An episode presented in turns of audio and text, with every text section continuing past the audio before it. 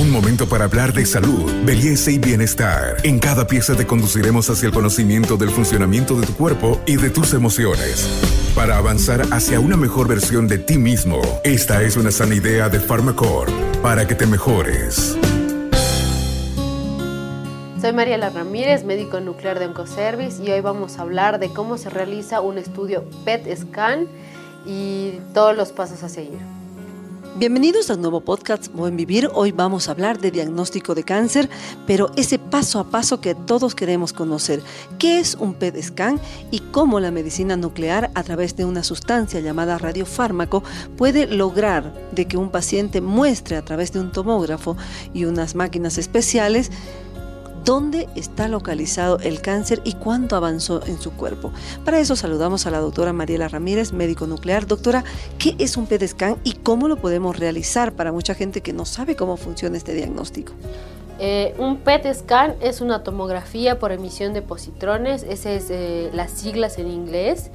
Eh, y lo que hace este equipo es recabar eh, información de un material radiactivo que nosotros inyectamos al paciente por vía intravenosa. Entonces, esta sustancia radiactiva viaja por el cuerpo del paciente y se mete dentro de la célula que funciona de más, o sea, la célula tumoral o, o la célula cancerígena, ¿no?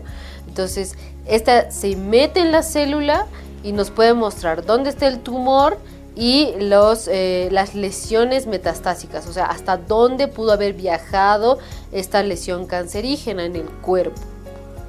Por ejemplo, si yo quiero que la gente sepa cómo realizarse este estudio, ¿cuál es el paso a paso, doctora, desde que el paciente llega al centro para poder realizarse este estudio diagnóstico?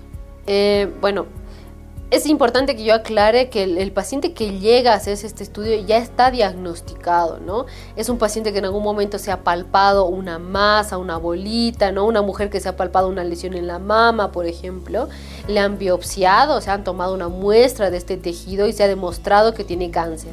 Entonces, este paciente llega acá con nosotros, eh, se inyecta una sustancia radiactiva en la vena, eh, y eh, reposa por 45 minutos a una hora, eh, que es el periodo de biodistribución de la sustancia, y lo acostamos en una camilla donde tomamos imágenes en un equipo que es muy parecido a un tomógrafo, pero que es mucho más ancho, ¿no? tiene más tecnología que un tomógrafo.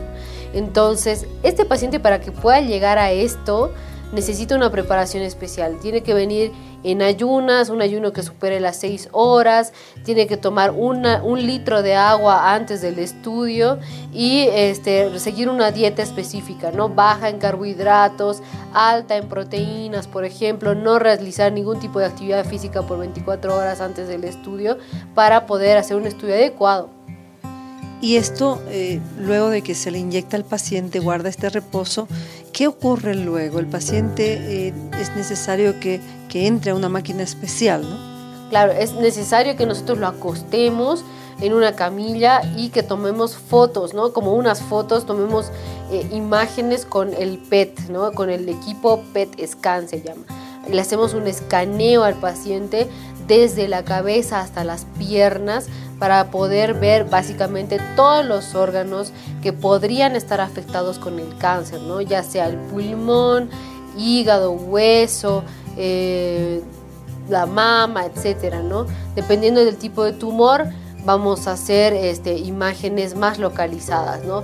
Por ejemplo, un tumor del pulmón, un, cáncer de pulmón, va a necesitar que nosotros le hagamos el estudio al paciente eh, con una inspiración forzada, ¿no? Que, fuerce la inspiración para tener imágenes más eh, precisas del pulmón, etc.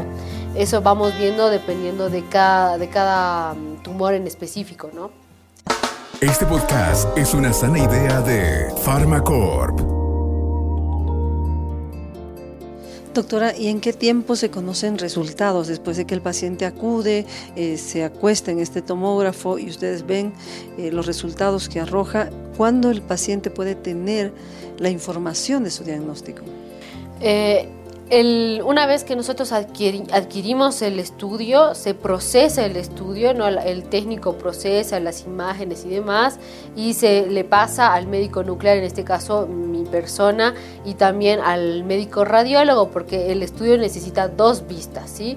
una vista funcional del médico nuclear y una vista estructural del radiólogo. Entonces, eh, una vez que el radiólogo y mi persona eh, podemos eh, llegar a una conclusión, nosotros arrojamos el, informe del estudio. Más o menos demora cuatro días hábiles. El diagnóstico nuclear, además con este radiofármaco, ¿es posible en todos los tipos de cánceres, doctora, o tiene limitaciones? Eh, el material radiactivo que nosotros estamos usando actualmente es la 18FFDG, es las siglas en inglés que eh, denotan una sustancia que se llama desoxiglucosa. Eh, esta sustancia puede marcar hasta el 80% de los tumores, pero hay un 20% que quedan por fuera de la capacidad de marcar estas células como son los cánceres de próstata, por ejemplo, los tumores neuroendocrinos de bajo grado, eh, algunos tumores de piel que también son de bajo grado, ¿no? O sea, de bajo grado me refiero a tumores que tienen em, características más benignas, digamos, no son tan agresivos. Entonces, el material radiactivo está hecho, este material radiactivo está hecho para tumores que tienen mayor funcionalidad, o sea, funcionan casi tres veces más de la célula normal. Entonces, tumores que tienen características de benignidad básicamente van a ser eh, poco ávidos por esta sustancia. Y para esto se usa otro tipo de sustancia radiactiva que pronto lo vamos a tener en el país, todavía no lo tenemos, eh, pero está en vistas de ya tenerlo nosotros. Doctora, ya para despedirnos, ¿tiene algún efecto secundario o consecuencias el uso de esta sustancia radioactiva en el cuerpo para el diagnóstico o definitivamente no implica riesgo para el paciente? Eh, en realidad el estudio no está contraindicado eh, por completo en ningún tipo de pacientes, no hay reacciones adversas, ni, no hay náuseas, ni vómitos, ni alergias, básicamente no va a sentir nada el paciente.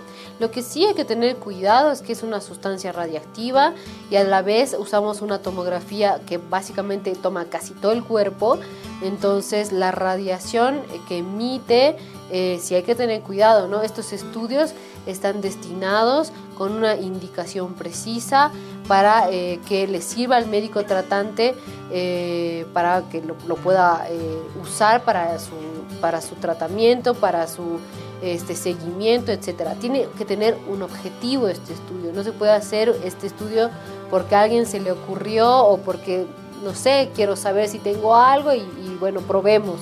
¿no? Es un estudio que usa radiación y obviamente tiene que tener su justificación. Y por otro lado, el diagnóstico temprano siempre, doctora, hacer hincapié de que es valioso, puede significar vida, ¿no? Claro que sí, o sea, es importante recalcar que este estudio es un estudio funcional eh, que básicamente va a anteceder a los estudios estructurales como la tomografía o la resonancia de 6 a 8 meses. O sea, nosotros vamos a poder ver lesiones mucho antes otras técnicas porque estamos viendo funcionalidad celular. Soy Carmen Melgar. En este febrero de lucha contra el cáncer hemos hablado de diagnóstico nuclear, algo importantísimo para la lucha contra el cáncer. Con nosotros a través de los podcasts de Buen Vivir. Será hasta la próxima. Hasta aquí llegamos hoy. Síguenos en nuestras redes sociales de Facebook, Instagram y en nuestra revista digital Buen Vivir. Esta es una sana idea de Farmacor.